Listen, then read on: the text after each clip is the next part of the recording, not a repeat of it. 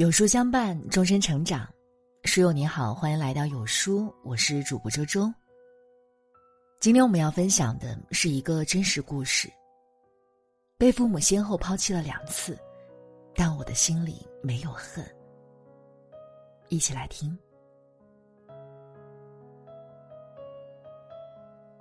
我五岁那一年，爸妈离婚了，他们都不要我。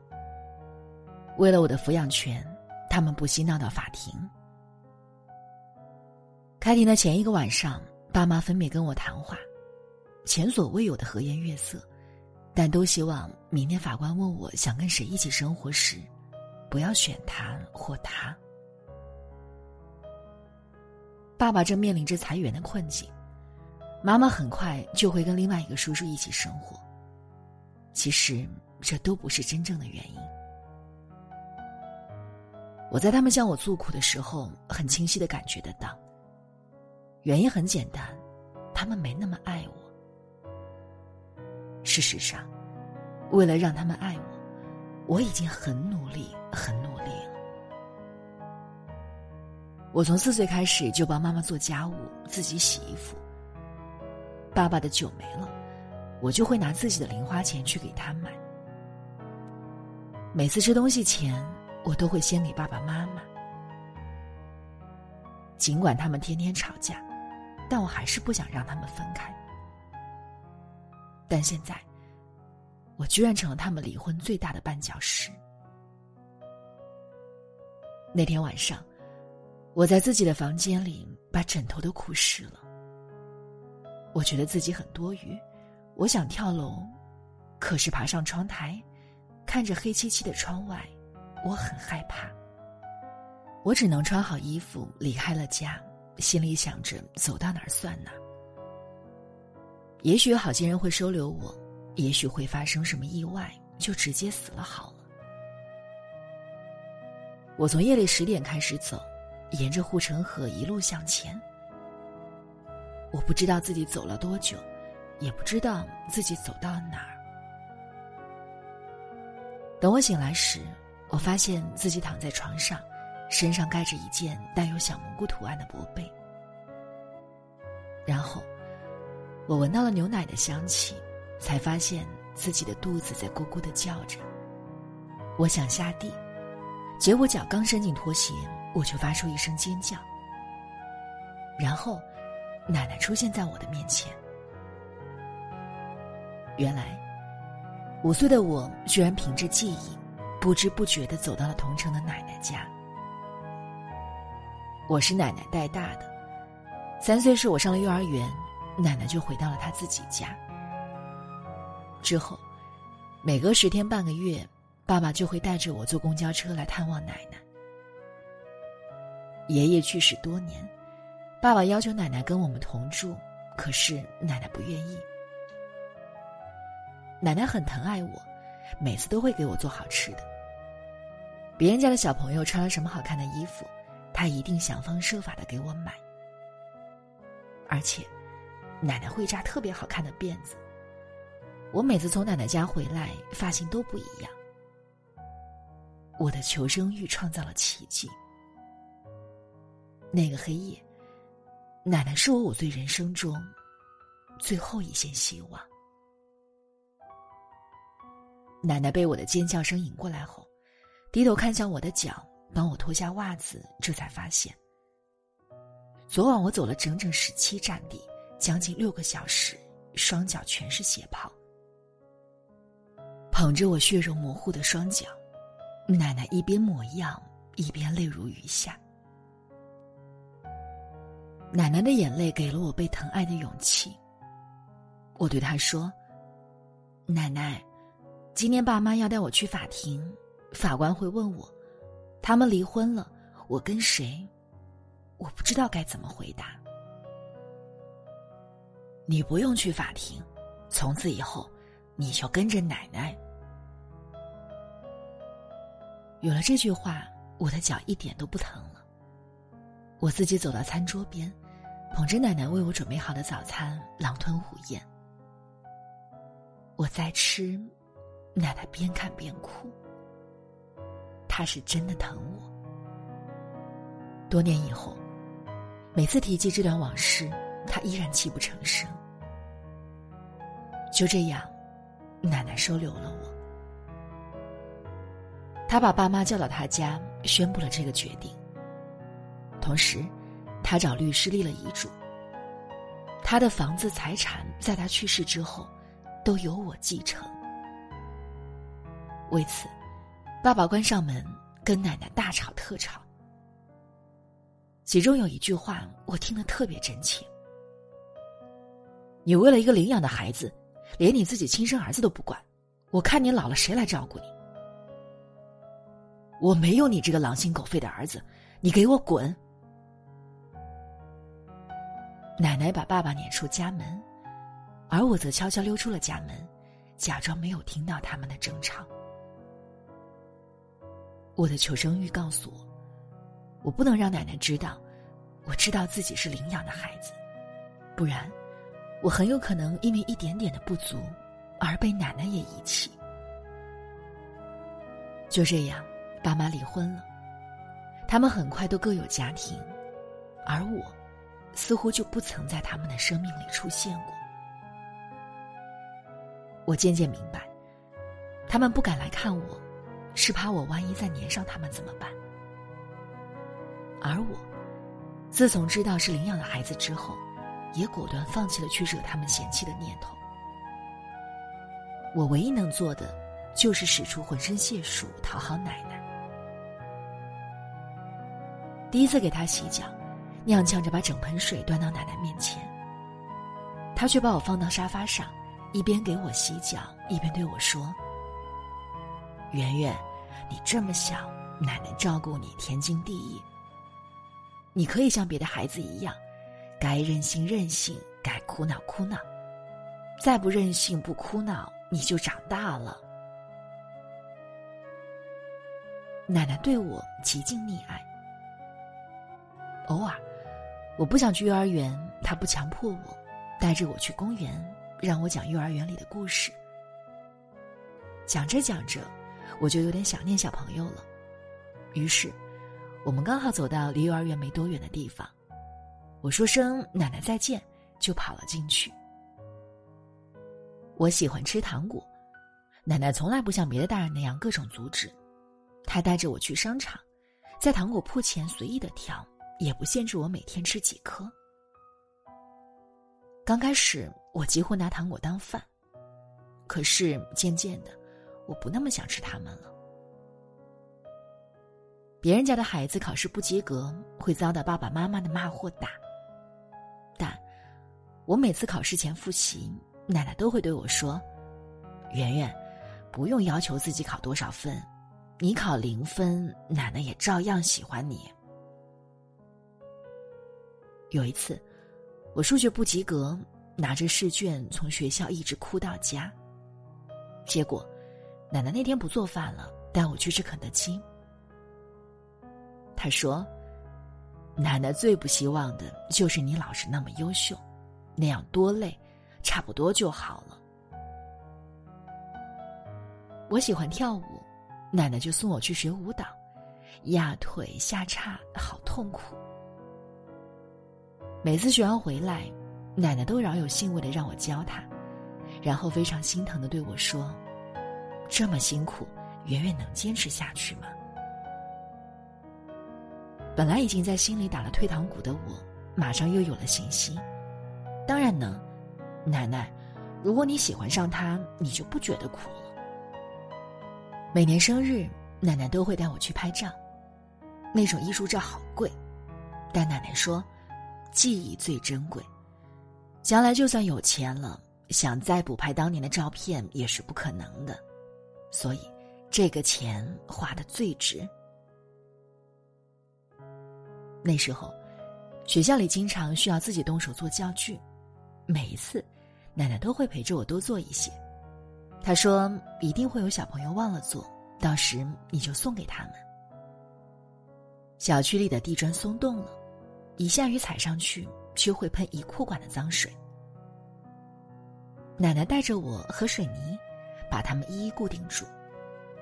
我寻宝一样，欢乐的在小区里寻找松动的地砖，内心好快乐，好骄傲。奶奶从来不吝啬表达她对我的爱。她在我的生日照上贴纸条：“奶奶爱你。”她在我睡前跟我说：“奶奶怎么就爱不够你呢？”她在我进校门口之前喊住我：“奶奶好爱你。”同学说：“你奶奶真肉麻。”我笑而不语，幸福快乐自己知道就好。别人的看法其实没那么重要。到了青春期，好多同学跟家长对着干，有的甚至离家出走，有的跟家长搞冷战。奶奶问我：“圆圆，不要太压抑自己。如果你觉得不开心，或者奶奶哪里做的不好，你是可以冲奶奶发脾气的。”我搂着她的肩膀，突然发现。自己比他高出了许多。我说：“奶奶，日子过得太快了，我舍不得跟你发脾气。跟你在一起，我没脾气。”奶奶笑了，又哭了。是的，和奶奶在一起的时光，每一点一滴都让人热泪盈眶。那些被慈悲和恩典笼罩的生活。让我淡忘了自己的不幸。我初三那一年，爸爸有了自己的亲生儿子，老来得子的他，特来向奶奶报告这个天大的喜讯。他还希望奶奶能帮他带孩子。奶奶严词拒绝了，他那么果断地说，他要照顾我上初中、高中，以后上大学了，他也要跟着去。爸爸重新摔门而去。我放学回家后，奶奶告诉了我这个消息。我当时特别开心，我终于有弟弟了。他长得好看吗？像我爸还是他妈妈？奶奶吃惊的看着我，她说：“圆圆，你不用这么懂事，你可以讨厌你爸，也可以不喜欢这个弟弟，你没有义务喜欢他们。”我捧着奶奶的脸对她说。奶奶，我是这个世界上最没有资格怨恨的人。我是被你抚养着长大的。那天，奶奶高兴的一直在唱歌，一支接着一支。他说他上次这样唱歌的时候，还是爷爷带他去云南的时候，他跟着那些苗寨的姑娘载歌载舞。他说，他以为这辈子他再也不会那么开心了。可是，我成长的那么好，他觉得自己这辈子值了。我上高三了，爸爸每天上班时把弟弟送过来，交给奶奶照看，下班后再接回去。奶奶本不想帮他们，可是，他们那点工资实在请不起保姆。每次我放学回家，奶奶就会跟我唠叨：“你弟弟长得没你好看。”脑袋瓜没你灵光，跟你小时候比差太远了。我听着笑他，奶奶，我都是高中生了，不会吃一个三岁小孩的醋。你放心大胆的照顾他吧，任何一个孩子放在你手里都会变成好孩子，这一点我对你特别有信心。我这么说完，奶奶的眼睛红了，她说。奶奶不知道上辈子积了多少德，这辈子才能做你的奶奶。我上辈子一定是拯救了银河系，才会做你的孙女儿。回头我还得拯救几次，这样下辈子、下下辈子我都可以做你的孙女儿了。我常常想，奶奶给予我最大的财富，是她让我长成了一个善于表达爱的人。她在我幼年的时候让我知道。再微小的事物，也可以作为感情的表达；而再不如意的生活，也因为这种表达现出幸福的面貌。和他在一起的所有时光，因为彼此的表达，而变得可亲、可爱、可想念。我大三那年的寒假，自从和爸爸离婚后，这么多年没出现的妈妈，居然来大学里找我。没有什么铺垫，她直接告诉我，她老公病了，在医院里。身为高管，探望她的人络绎不绝，很多人都问起她，孩子怎么没回来？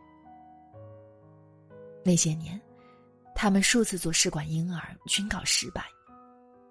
但为了面子。他们这些年一直对外宣称自己有个女儿在国外，他们嘴里的这个女儿就是我，所以，妈妈希望我能在这个时候出现几天。毕竟，那个叔叔得的是肠癌，这么重大的疾病，女儿连看都不看一眼，实在说不过去。而我妈之所以有信心来找我，是因为她有备而来。你叔叔是高管，你去了对他好点儿。毕业后你的工作，他一句话就可以搞定。再说，我们俩都没有孩子，你是我们唯一的孩子，我们所有的东西日后不都是你的吗？我答应妈妈跟他请假回去一周。对我，那个叔叔人前各种夸赞，人后很疏离。我已经是大人，我明白那态度里的轻蔑，他觉得。我是冲着他的身份、地位、财产而来。一周后，我返校时，妈妈送我到机场，并给了我一张银行卡。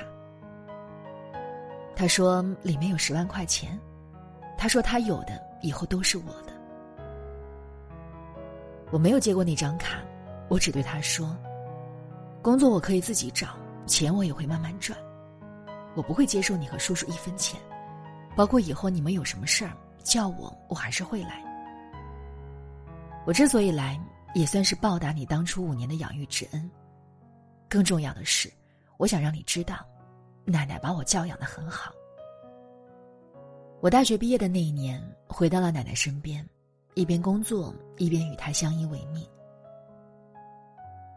人生中第一次拿到工资时，把那些钱从银行卡里取了出来，交到奶奶手上，开玩笑对她说。奶奶，终于见到回头钱了，快数数。奶奶用心的数着，数着数着，她又哭了。奶奶养你还没养够，我孙女儿就开始自己赚钱了。她就是觉得，即便把全世界、把她的今生今世都给了我，依然觉得远远不够。也就在那天晚上，奶奶告诉了我我的身世。起初，因为妈妈不能生育，爸妈委托邻省的亲戚帮忙物色合适的婴儿。我的亲生父母都是农民，我是他们的第三个女儿。在我出生前，他们就已经开始物色领养的人家，万一是女孩就送人。所以我一出生就被抱走了。奶奶以为我会嚎啕大哭，以为我会很震惊，但我很平静。奶奶，我早就知道了。爸妈当初离婚都不想要我，你收留了我，爸爸还为此跟你吵架。那时候我就知道我不是他们亲生的了，但我怕你不要我，所以就假装不知道。你这个小人家，我就知道什么事都瞒不住你。奶奶欣慰于我的反应，她对我说。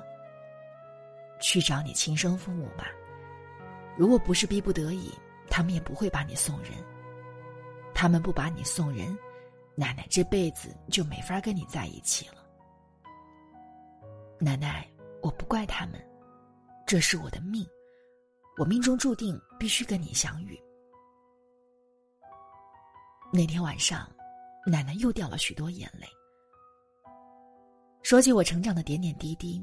他永远觉得我是一个被两对爸妈先后遗弃两次的苦难的孩子，但她无法理解，因为有他，我觉得自己是多么幸运。之前的种种，不过是命运派发礼物之前的铺垫。是奶奶陪我一起去见我的亲生父母的，没有哭泣，没有拥抱，没有道歉。他们的日子过得非常艰难。